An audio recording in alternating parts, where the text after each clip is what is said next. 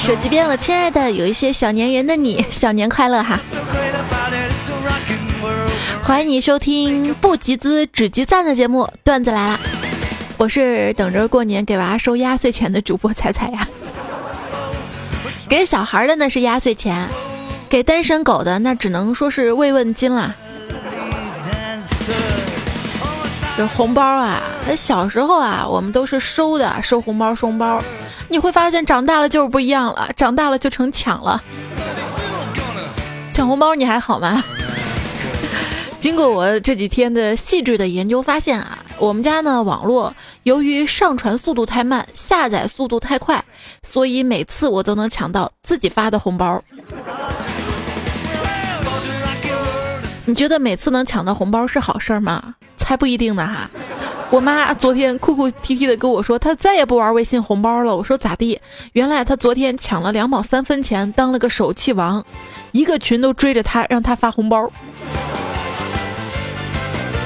回不了本就惨了是吧？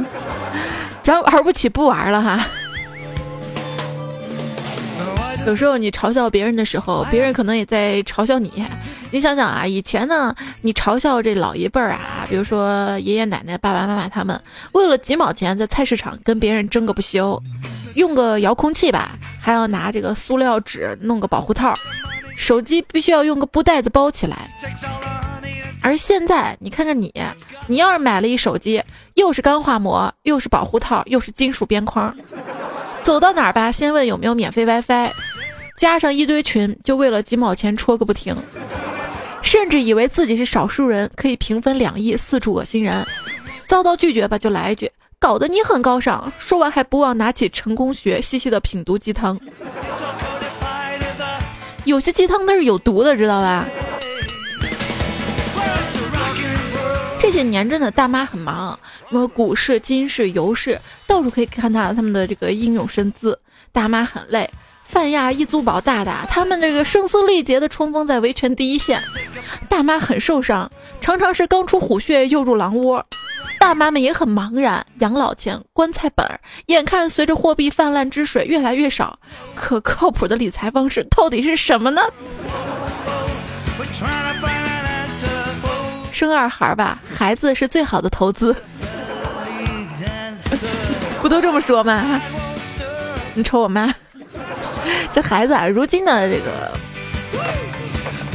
如今这个散户的心理，大概就像是清朝末年穷苦人家家的孩子，每天都在问自己割不割，割不割，从五岁问到十五岁，眼瞅着隔壁家的二顺子入宫两年都过上好日子了，时不时还领个小宫女四处溜达，特别羡慕。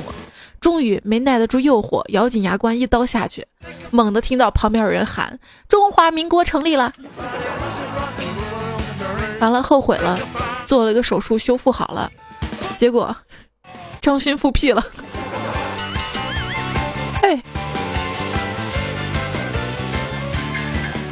嗯，还有一个比喻呢，比喻股市，就比如说一个人呢在街上散步，旁边呢是他的狗。狗呢总是这样嘛，一会儿跑到主人前面，一会儿跑到主人旁边，一会儿跑到主人后面，一直就这样哈。最后呢，他们俩还是同一时间达到目的地。而当人呢慢慢悠悠的走了一公里的时候呢，狗呢却颠来跑去的，可能走了四公里啊。说这个人呢，他就是经济，而狗呢就是股市啊。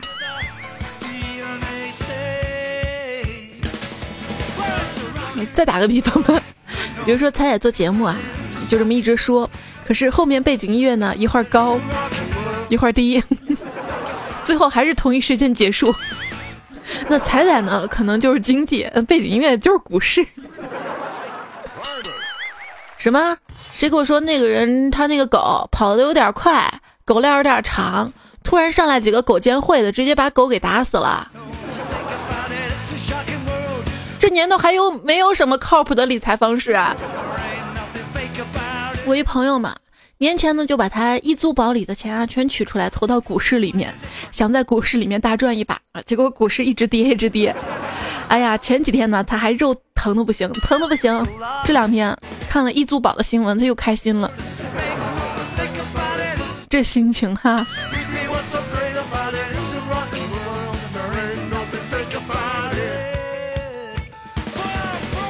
什么样的这个理财公司不可以相信呢？之前呢看过一句话啊，说是人们但凡辛辛苦苦赚来的钱，一定是非常谨慎的消费的，一般呢不会挥霍啊。如果他总是那么肆意的去挥霍钱，这个钱可能会来的特别容易，或者他认为这个钱总有一天会查封，不花白不花。那这样的这个就要小心了。我觉得跟人相处，这个人也是哈，跟一个公司合作，这个公司也是哈。所以我知道为什么老板这么抠哈，是吧，老板？那易租宝嘛，他就是说，易租宝的老板呢命令他的女下属穿奢侈品牌，曾经呢买空了爱马仕哈。你嘲笑人家穿这些，那你不能这么说嘛，对吧？人家政协委员还穿阿玛尼呢。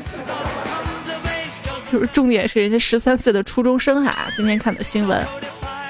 问题是你们老师没教过你们吗？穿有领子的上衣，红领巾应该系在领子下面，而不是敷在上面。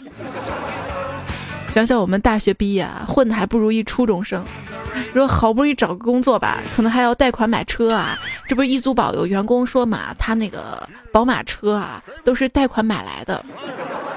还有的员工呢，为了冲业绩，掏信用卡的钱放到易租宝里，是那么相信公司，还相信这个公司上市哈。不管怎样吧，不要贪心啊！理财有风险，投资需谨慎。平时呢，真的有必要多听听段子来了，学习一些理财知识。你像我嘛，就从来都没有被骗过，归根到底还是穷。真的，开始我还以为易租宝是租车的呢。租车的时候嘛，我就问租车店小哥，我说，呃，为什么你们要在租的这个车轮胎上面喷油漆呢？那小哥说啊，有的人呢租自己的同款车，然后把租的车的好轮胎换到自己车上。这个事儿吧，我突然就明白一个道理啊，就是，妹子们，如果凯子车轮胎喷了油漆，那么他的车有可能是租的，请擦亮双眼。而有些小偷啊，也是。专偷车轮胎啊！偷完之后呢，还专门用砖头垫上，真是专业啊！砖头，你要好好学习。最近不是看了那个新闻，说一学校这个教师标语嘛，都是你不好好学习，将来女神壁咚的墙可能就是你砌的。好好学习，好好学习，目的有时候很简单，就是让你知道。人家那个人叫荀彧，不叫狗货。那还能不能跟你愉快的玩三国杀了啊？年底呃最后一搏了，我只要五分钟，五分钟之后啊，如果不出意外，就叫我财总；如果有意外，那就叫我财某啊。不说了，银行运运钞钞车要来了。跟你说多少遍要智取智取，师傅。我这钥匙丢了，所以麻烦您帮我开开这门啦。您是在认真的吗？街头锁匠老王站在银行金库门前，疑惑地看着我。那些什么有钱任性都弱爆了。我跟你说，前几天我在银行办业务嘛，一哥们走到柜台前面，就跟人家柜员说：“给我取三十万，谢谢。”一会儿工作人员就说：“先生，对不起，您卡上余额不足。”只见这哥们儿直接从怀里掏出手枪，说：“没办法，有枪就是任性。”我想说，哥们儿，你抢劫就抢劫，你装什么？啊？十三。但是这个逼有时候总是要装的嘛，万一哪一天屌爆了呢？小萌就跟我说，他那个邻居啊，特别特别骚包，妻子刚过世吧，他呢就在电视上做征婚广告，还吹他是那么那么的有钱。你能不能就跟人家黄子韬他爸爸学一学啊？人家那个什么，当年是这个首富排行榜上第七名，人家有说吗？是吧？有问小萌啊，说那他在电视上做征婚广告，吹自己有钱，到底有效吗？小萌说有效，效果大了去了。第二天，他儿子上学路上就被绑架了。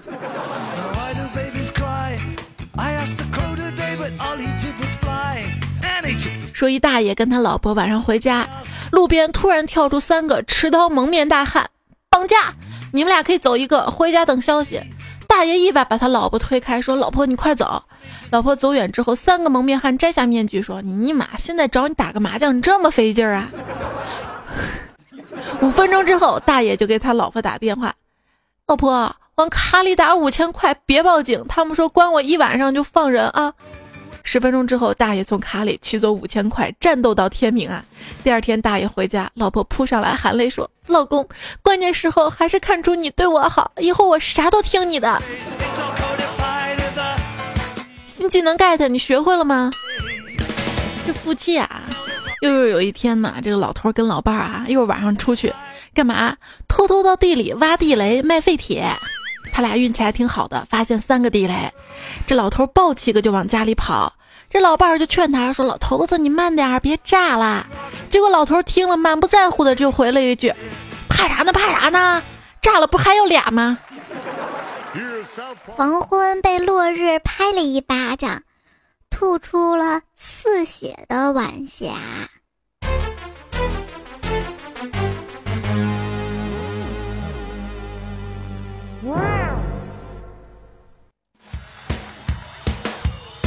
不是今天我在街上闲逛，看到有个拍电影的在招临时演员，报酬还挺高的。导演跟我们说让我们演警匪片儿，说是有个假的运钞车过来，我们一群演员就上去抢车。不是导演，事情经过就是这样的，真的。从哪里跌倒就从哪里爬起来。在银行打劫的时候不小心跌倒了，没想到我会在派出所里爬起来。这坏人吧，你说做了一辈子坏事儿，最后做了一件好事儿，最后会被人赞扬，说其实这个人吧本质不坏。可是好人吧，做了一辈子好事儿，只要做了一件坏事儿，人家就会说你装了一辈子，终于露出狐狸尾巴了，多么痛的领悟啊！做人你会高调还是低调？什么是高调？什么是低调吧？最简单的比方呢，就是说，同样是拿走你的钱，小偷呢就比较低调，无声无息的啊，嘣儿就没了；强盗呢就比较高调，打劫，把钱钱钱拿出来。说，你为什么要做小偷？我说警察，因为因为人们常说男人掏钱的动作最迷人呗。警察竟无言以对。昨天周末在家睡午觉，有人来敲门，我说谁呀？小偷，有事儿吗？家里有人就没事儿了。这快过年了，小偷呢也多了起来啊。这个干总跟他媳妇说：“完了完了完了，老婆，咱家里边招贼了。”媳妇说：“啊，丢东西了吗？”干总说：“丢了呀，我放床头的一盒套套没了。”内贼。之前我独自在家的时候遭了贼骂，一番搏斗之后啊，这个小偷扯了一根棍子让我跪下，我干嘛要跪下是吧？我这个好男儿只跪天和地和父母。十分钟之后，头破血流的我学会了“认贼作父”这个词儿。我我我帮你找钱啊！我帮你，我就跟小偷一起找了起来。我看小偷，我家啥也没偷着是吧？结果他一气之下。拿了我家半桶食用油泼了我一床，什么彩彩？这就是你不让我在你家床上抽烟的原因吗？容易着火是吧？因为我最讨厌人抽烟了，尤其是女性，要不然我也不会因为咳嗽被警察在女厕所给抓了。你说以前的人啊，在床上是抽大烟，现在的人啊，同样的姿势在床上玩手机。说本质是一样的，想了想，本质不一样的好吗？抽大烟多花钱呀，玩手机还好，不怎么花钱的吧？那从前嘛，有个女孩就很爱玩手机，有一天她男朋友受不了了，就跟她说：“你跟手机结婚去吧。”然后女孩就跑去跟手机结婚了，从此啊，女孩就跟手机过上了幸福美满的生活。后来啊，后来手机进水，不幸逝世。在这里呢，还是奉劝各位一句啊，放假在家呢，要多吃蔬菜，多吃水果，好好的注意身体，不要生病。一旦生病，你爸妈就会立刻归咎于天天玩手机，也不知道出去锻炼。依恋上手机啊，这真是一个病啊！手机呢不在平时放的口袋里面，手按上去扑了个空，那种整个心呀猛然提起的失重感，真的堪比跳楼机。跟同事出差嘛，出发的时候他看我拿起诺基亚就问我：“泽彩，你为什么不带那个小米？丢了吗？”我说：“没有，以后你就知道了。”出差三天之后，结果他看我眼神都不对了。我跟你说，果然被偷了吧？让你天天拿个 Plus 在我这显摆，谁知道他过了几天又买了一个 Plus，MD 的有钱人就是任性。今天我还看新闻啊，说这个警察把几个小偷嘛鼻子上面打了马赛克，害怕有人盗图是吧？鼻子上打马赛克还挺好的。然后这个新闻呢还说了。警察呢，就是追回来了一部苹果手机嘛，还给学生了嘛。有时候想想啊，警察帮这个学生追回苹果手机这样的事情都能上新闻，这不是警察叔叔应该做的吗？我朋友包丢了嘛，里面有钱包、银行卡、手机各种东西。后来他去报案嘛，警察叔叔就告诉他：“你不要抱太大的希望，我们跟电视里的警察不一样。”谁说的？钱没了，案也破了，是警察叔叔经常用的手段。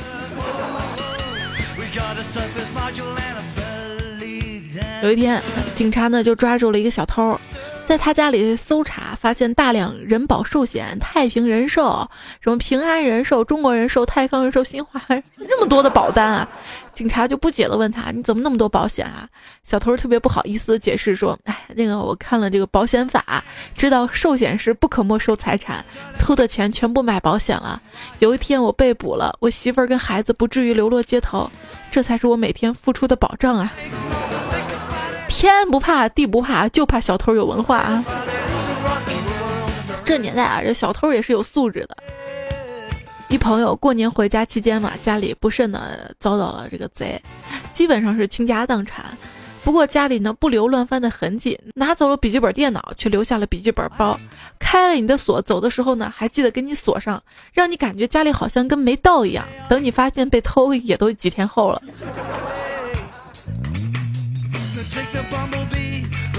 有一天我去吃饭嘛，遇到小偷了。小偷准备跑，我就喊了一句：“抓住他，他没结账。”只见收银员大门一堵，大厨超级锅铲带着其他人冲进来，小偷吓尿了，我包就抢回来了，报了警。所以关键时刻呢，还是要机智，靠自己。你们说现在的人为什么那么不注意安全呢？啊，电瓶车放在外面不锁上，还是我心好，你知道吗？我花了三十块钱。帮他买了把锁，给他锁上了。哎，现在好心人太少了。二十年前，我看过一部动画片儿叫《忍者神龟》，他们是正义的化身，可惜他们被封印在了暗无天日的下水道。我想打开这个封印，并拯救这个利益熏心、勾心斗角的社会。所以你就把井盖偷了是吧？说吧，你为什么偷东西？那个，我是个怀旧的人，怀旧跟你偷东西有什么关系啊？老实交代，不是，我就想试试手艺生疏了没。今天路上嘛，就遇到小偷了，一美女追喊着抓小偷，抓小偷，可是走过的人却没有一个人去帮他嘛。你说现在人都怎么了啊？我心想，我得帮他，对吧？于是我就跟美女说，别追了啊，你穿高跟鞋怎么追啊？来穿我的运动鞋。说完我就脱下运动鞋了。警察叔叔，事情的经过就是这样的，我真不认识那个小偷。小偷跟骗子说他们是救世主，因为每当人们被偷或者被骗后，都会说舍财免灾。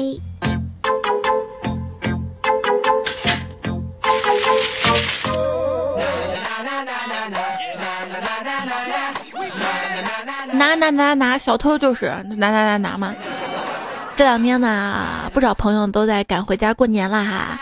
这里呢，不管你是坐飞机、火车还是开车呢，我都希望你可以一路顺风啊。到家之后呢，别忘了给我发个红包，报个平安啊。发红包才重点吧。这里是听到的节目的是段子来了，我是彩彩哈。呃，如果喜欢这个节目的话呢，我希望你可以拿出微信，不是发红包啊。在订阅号当中呢，搜索“彩彩”两个字儿，才是采访的彩，可以加我的订阅号，了解更多有意思的话题。然后在微社区跟更多有意思的朋友相处。我今天打车嘛，师傅开了个导航，走了一会儿，导航仪说前方一百米有飞机，我崇拜极了，我说牛呀，师傅，这个啥时候导航这么高端了，飞机都可以探测到。师傅没理我，不到两秒钟，导航又说。动车道，我吓了一跳。师傅太牛了，这动车也能检测的。师傅拍了拍导航，说：“哎呀，不好意思，天冷你有点卡，你连起来听就对了。前方一百米有非机动车道。”这个说到卡，我做了一个实验，就是我拿两面镜子嘛，一个在我前面，一个在我后面。然后我在中间做了一个手势，可是我就突然发现动作好像有点卡。难道说这个世界是计算机模拟的，是吧？你感觉不到，那是因为你也是这个世界的，发现不了。说到底是反应迟钝呐。那天街上逛街嘛，突然有个人撞了我一下，然后递给我个手机，我以为呢是卖贼货手机的，说了一句不要。走了之后没几步，发现那个手机还挺眼熟的嘛，一摸兜啊，我手机被偷了。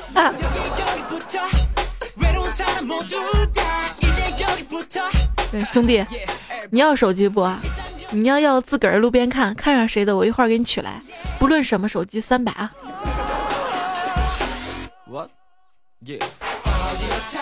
听友三刀又三刀呢，问大家个事儿。他说我公交车上面人多嘛，都站着，一个打扮时尚的少女不停的瞄我，还给我抛媚眼儿，我就朝她挪去，她有意的朝我挪过来，我不小心的蹭到她柔软的身体，结果下车后发现装有两千三百块的钱包丢了。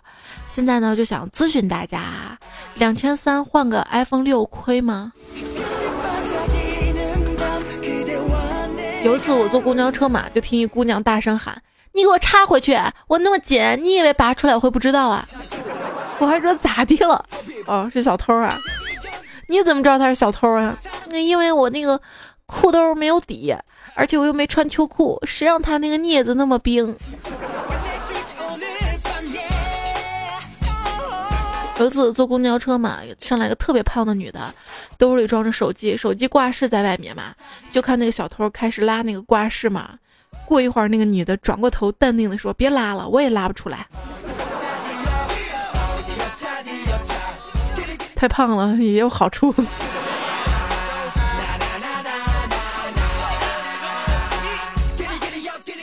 有一天呢，我背着双肩包坐车嘛，车上人多挤嘛。感觉包有下沉的感觉，因为包里没有贵重物品嘛，所以我就挪挪位置无视。结果过一会儿啊，感觉包又重。你说这小偷真得寸进尺了，我就火了，一转身跟他说：“没完了你啊！来来，你是要我语文课本呢，还是数学、化学、物理、政治哪本课本啊？给你掏。”小偷看了下我，说了一句让我吐血的话：“看着你也不像上学那个年纪的人呢。”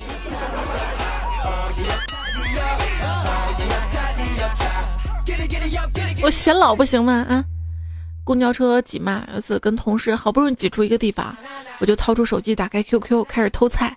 过了几站地，马上到站了，同事就吼我：“偷点得了，马上到站了。”可能他声音大了些，我发现车里所有人都盯着我们。我笑了笑，拿出手机在他面前晃，我是偷菜。结果前面一个白发苍苍老大爷，还是把他拎着的菜筐往后移了移。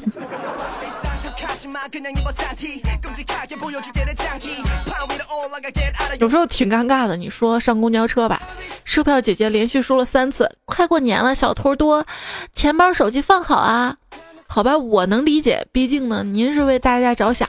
可是这个站就我一个人上车，你让车里人怎么想？你几个意思啊？然后我能说我站的地方五步之内都没人吗？你还给我让座啊？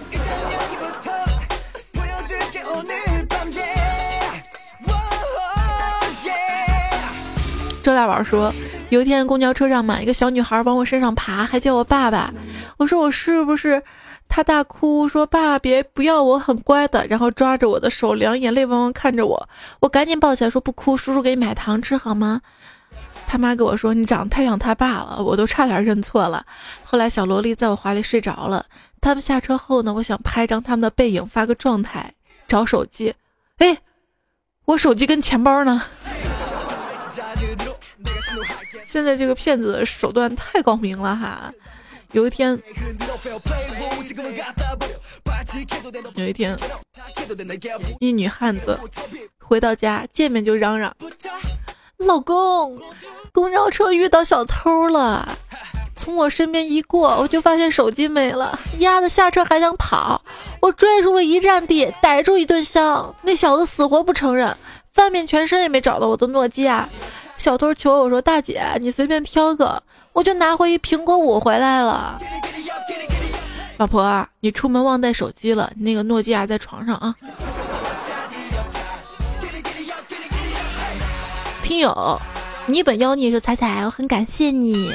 今天呢，就是因为听了你的段才拯救我的爪机。今天去逛街，我头一次戴上耳机，边走边听你节目。进商场掀门帘的时候，感觉耳机动了一下，低头一看，口袋拉链被拉开了，还有只手正拽着我的耳机线，这就是要偷我爪机的节奏啊！由于在听你的节目，正笑得合不拢嘴，导致我回头怒瞪那个小偷，同时还发出哈哈的笑声。反正爪机没有被偷，还可以接着听你的段子逛街啦。对，我经常看到一些就是防贼的宣传视频嘛，说呢尽量啊，就是不要把耳机线露在外面嘛，呃，听着节目或者听着音乐怎么怎么样，这样小偷容易通过耳机线判断你有手机会偷嘛。我在想，那他把手机拔出来那一瞬间，我耳朵里的那个音乐不就没了吗？没了的话，那我不就知道手机被偷了吗？所以在这里呢，还是强烈建议大家啊，在路上真的是要听什么的话，插着耳机就听菜菜段子来了，因为真的里面一秒钟空白都没有。谁说的？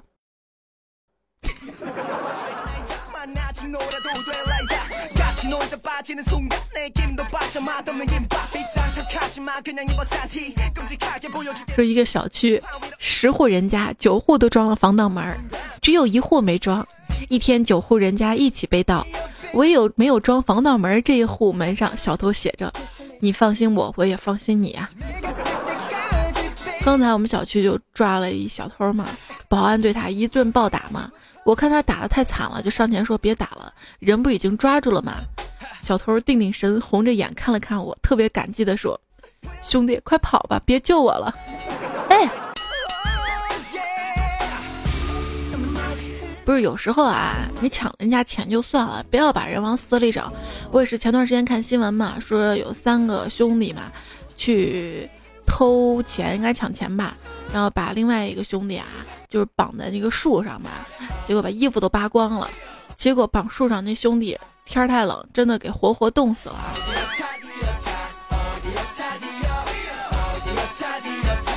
有时候我也在想啊。就是为什么这个情杀的案件比较多哈？因为有些人啊，真的是谋财，他也就是要个财，不会要你命；而这个情杀，这感情的事儿一旦纠纷起来，真的是要了你的命的心都有啊，是这样的吧？碎尸两千块，哎。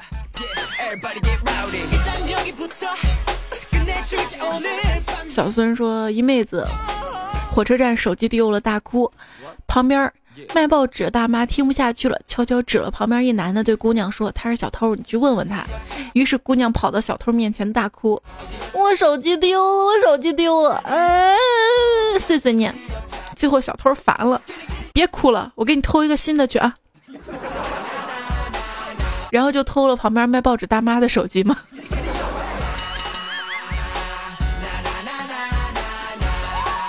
昵称叫今天节目就到这里，这位朋友他说，今天我们这儿抓了一个偷车贼，群众抓住他就一顿痛扁，那个小偷大喊不是我偷的，不是我偷的，顿时我就看不下去了，把烟头一丢，抓住他作死踢，边踢边喊不是我打的，不是我打的，好干得漂亮哈！在这里还是要提醒大家，快过年了啊，周围小偷呢是越来越多了，所以。就是想说，你看人家小偷都知道年底冲业绩，你还在这瞎晃悠什么呀？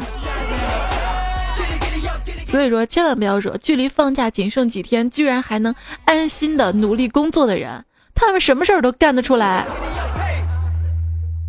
李世民才是小偷之王，因为我听说过擒贼先擒王，秦王李世民。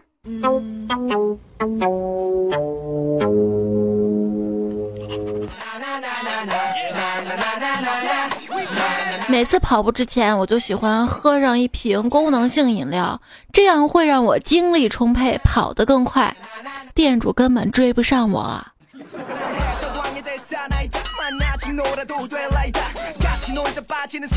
我一朋友嘛，在建筑工地干活，一天这哥们儿拿着一根钢管，死命的追他另一个同事，边追边骂，好像要弄死他，吓得保安都不敢管，远远躲开了。回去之后，两个人把钢管卖了，新技能 get。一男的拿了便利店的巧克力，拔腿就跑，跑到半路，同时又冒雨折回抢售货员的随身听，终于被逮住了。警察赶到时就质问他为什么要这么做，他抹了抹脸上的雨水，茫然地说：“听说下雨天巧克力跟音乐更配。”有一次在路上看到一气质女猛追一小偷，然后上去就拳打脚踢的。看到小偷跪地求饶，气质女还是不停的抽打，最终喊道：“你偷我钱包你就算了，你偷我手机就算了，你居然敢偷我回家车票，你活腻了！”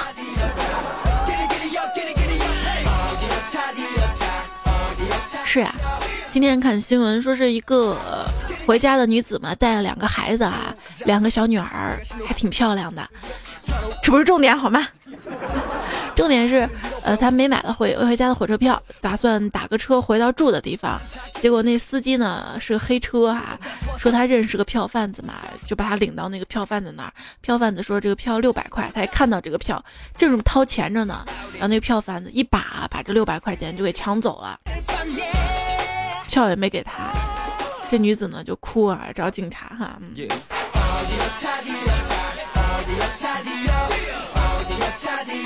马上过年了啊，要回家的人很多啊，注意还是要注意财产安全。今天是小年，是北方人；明天是小年，是南方人啊。所以我总觉得这个年前呢设定个小年还是挺人性化的，提前通知大家准备过年嘛。不然，按照人类的通病拖延症，那春节估计得拖到清明。现在还行啊，基本上拖到十五就算过年结束了。可是人说十五过年才结束，为什么七号完了就要上班呢？现在越到这个春节，你觉得这个电视也没法看，从新闻到综艺，从广告到晚会，全是什么？嗯，白事巨星啊，个个这个热泪盈眶，买不起票的，吃不饱的，被欠薪的，所有被遗忘的，集中到了饱含深情、精神鼓舞，不管咋地回家。而全中国老年人都是空虚、寂寞、冷的，他们全部贴好了窗花，烧好了菜，等着自己的不孝子孙突然一个大跳破门而入，汪汪！怎么了？这是中华文化体现，知道吗？总不能改成打工在外的儿子回家踩着雪一路小跑到家门口一掀帘儿，爸爸跟隔壁阿姨躺在炕上探讨人生吧，妈妈在王大爷家通宵搓麻将吧，对不对？记得那一年我回家嘛，本来打算给我爸妈一个惊喜，于是快到家了才打电话，就听见我妈可能没挂电话吧，那头跟我爸说：“哎，那个剩饭就别喂狗了，一会儿你姑娘回来。”哎，这是亲妈吗？不管爸妈怎么样哈，还都是亲妈。这个回家之后呢，一定要多跟爸妈聊聊天儿哈，先把他的嘴堵住，别等着他问你找对象没，工作怎么样啊？跟他聊天主要聊什么呢？还是问问他这个投资了些什么哈？那如果真的是投资到一些这个非法呢，一切还来得及啊。但是，一旦出事儿了呢？你再什么哭闹、维权、报警啊，作用都是很有限啊！提醒大家啊，猴头，我叫你一声，你敢答应吗？俺老孙天不怕地不怕，有何不敢？老公，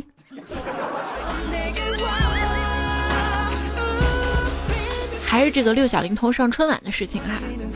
嗯，上期段子来了做的时候呢，我就听到我们公司的一些同事呢就提醒我说啊啊不要做这方面话题啊，有可能节目就会被下架啊。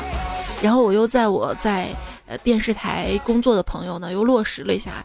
他说，确实啊，广电总局呢有没有发具体文，但是确实是口头传达了一下这个事情呢，不要扩大化跟炒作哈。因为呃，又到了今天再来看这件事的话，好像被扩大跟炒作的又有点大了啊。可能很多人叫嚣的人，他真正的不是六小龄童老师的粉儿，他只是喜欢去抗争这些一些事情。如果有些事情啊，一味去闹、去瞎胡闹哈，去耍这个网络文化流氓的话，这个就有点不对了哈。不过春晚吧，我觉得春晚嘛就是个联欢会嘛，大家乐乐呵呵的，对不对？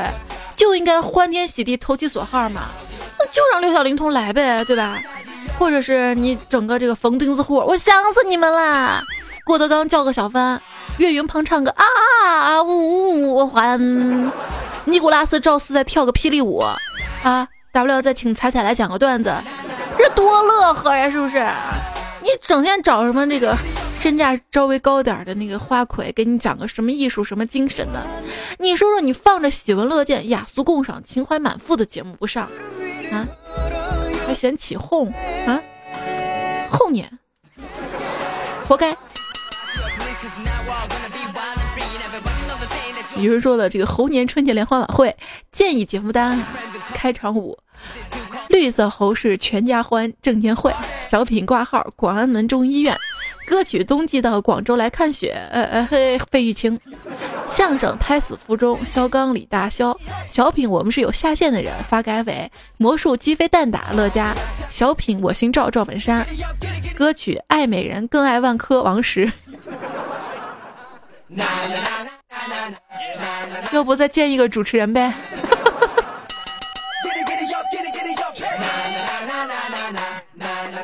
观众一看到你这长相，一点儿也不喜庆，都哭了。长相？那你整个康康来是啥意思？康康啊，对福禄口说，大家不喜欢我，是因为你的下巴太短啊。而我的下巴更短，咋了？填个假硅胶上去就好看了？真的是。年轻的笔记留言说：“如果六小龄童上不了春晚，也许会想，没想到上个春晚比取经还难。想当年取经的时候，所有的人机手都不认识我，说我是妖怪，可一路上降妖除魔，经历九九八十一难，还是成功了。”现如今吧，所有人都认识我了。跪求导演让我上春晚，还是没上成，这就是现实。他好像也没跪求吧，而且他上了好几家这个卫视的春晚嘛哈。如果大家喜欢他，或者他真的没有上央视春晚的话，可以去其他这个卫视频道看他。单车小色狼呢，在上期留言说画个圈不是诅咒，是保护啊。猴哥不是画个圈保护唐僧吗？这个叫做心理安慰。左眼爱右眼说：“当你说这个人贩子罪恶滔天的时候，我心里就莫名的难受。本来以为能释放犯罪心理，结果受了严重的创伤。”我前几天看个新闻啊，不知道是真的吗假的，说一个夫妻俩嘛，这个孩子很小就走失了，然后夫妻俩因为没有了孩子嘛，然后慢慢这个感情也不和，就分开了嘛。结果这个母亲啊，有一天呢，就在街边。看到一个瘦小的男孩嘛，然后那个也残疾了，在乞讨，眼神看着特别像自己儿子，咯噔了一下，但是还是没认哈。要是你在这种情况下，你会认吗？阿果的小彩彩说：“彩彩啊，临近过年，终于找了个女朋友，过年可算有交代了，以后恐怕两人一起听你节目了。”最近嘛，什么租女友、租男友的话题又上来热议了哈。前几天还看了个新闻，说一个人呢，他租了个男友，比自己小，就带回家，家里人都挺满意的。后来呢，觉得有人爱自己了，有人照顾着，挺舍不得的，就跟这男孩联系上，两个人就好领证。结果呢，因为感情不和又离婚了哈。然后昨天新闻又说了啊，一也是一小伙租了一个女朋友吧，还是谁租谁？是男的租女的，女的租男的。反正感情挺好，又结婚了啊，整天呢都上演着这样的悲欢离合啊。不管怎么样呢，感情是一定要慎重的啊。一块糖的说，今天去相亲，对方是个美女。去了之后呢，美女点了三个菜，分别是田螺、泥鳅跟鱼虾。我一看懂了，二话没说，五分钟没用牙签把一盘田螺吃完了。我看到美女微微点了头，说再吃点泥鳅吧。我摆摆手，不用了，我不能再补了。女神露出了满意的笑容，然后我就叫美女尝尝龙虾。美女吃了一口，说很好吃。于是我又点了一盘龙虾。这时美女大家说好了，就是你了，什么时候领证？哎呀，又歪歪出来段子啊！不过这个关于领证啊，从今天开始呢，全新的婚姻登记工作规范实施。登记结婚离婚不仅要求签字，而且增加了指纹认证环节，不按手印儿就不让结婚，也不让离婚。哎，到现在那个结婚离婚系统还没联网啊！前段时间看新闻没？说一个男子半年内又结了一次婚啊，换换了个地方，不好意思，声音有点拉大，换了个地方又结了一次婚，然后说他呢其实已经跟三个人结婚了，而且每次都是在婚姻登记处。你可以看到啊，各地这个婚姻联网，我好像又 get 到什么？不要这样啊，不要这样，手印就手印吧，不想离婚是吧？结了婚之后把他那个手指头剁了。爱他就剁了他吧。其实说到最后啊，我觉得这期节目还是要提醒大家的是那么一句话，就是入市有风险，投资需谨慎。这句话呢说的是投资，其实啊跟做人还有婚姻是一样的。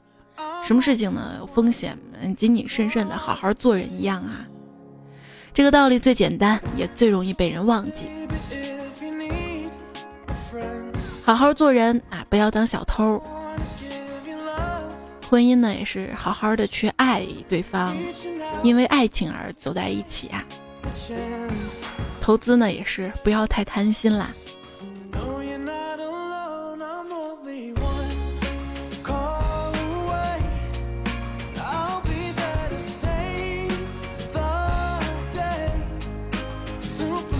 愿意陪着你，为你带来美好的一天。我是彩彩，今天段子来了，就要跟你说再见啦。这首歌《One Call Away》送给你哈。最后呢，感谢呃这期节目原创跟提供段子的朋友有刘星、地府小白、大土豆、马静浩说会计、直交、张高兴、No Pin West、士多霹雳、苹果城、安妮梨、地府小白、只恋一个人、January、子不语、九旭。只做谁的灰太狼？海绵，你个宝宝！十一，扬帆通讯，萌萌哒，两色风景嘎，赵露阳，逍遥老人，见证奇迹的时刻到了，不加奶不加茶，流浪帽，呆头脑的哭，文浮云，河南有好人，张叶棍儿，狂晕，夏小狼的尾巴，嚎天鬼，调侃道道，我姓安，什么都没有，YK，在听众大爱彩彩安。大头大朋友，看时光流转，全纳兰无羁，岁月高渐勇。也要感谢，呃，近期节目打赏的一些朋友哈，嗯，沉默西城月，小兔子乖乖。金琼、秋商、浪迹、江南、本少、本专事业部小米、祝君威、糖果十条凯、方丈法靠不靠谱？想吞月德旺、没昵称用的土豆，谢谢所有朋友啊！因为太多了，没办法一一的念大家的留言。更多的文字内容呢，我也会发在我的微信平台的文字版当中。那这期的段子来了就到这里啦，感谢你的收听。年前啊，最后一周工作，你看着办吧啊！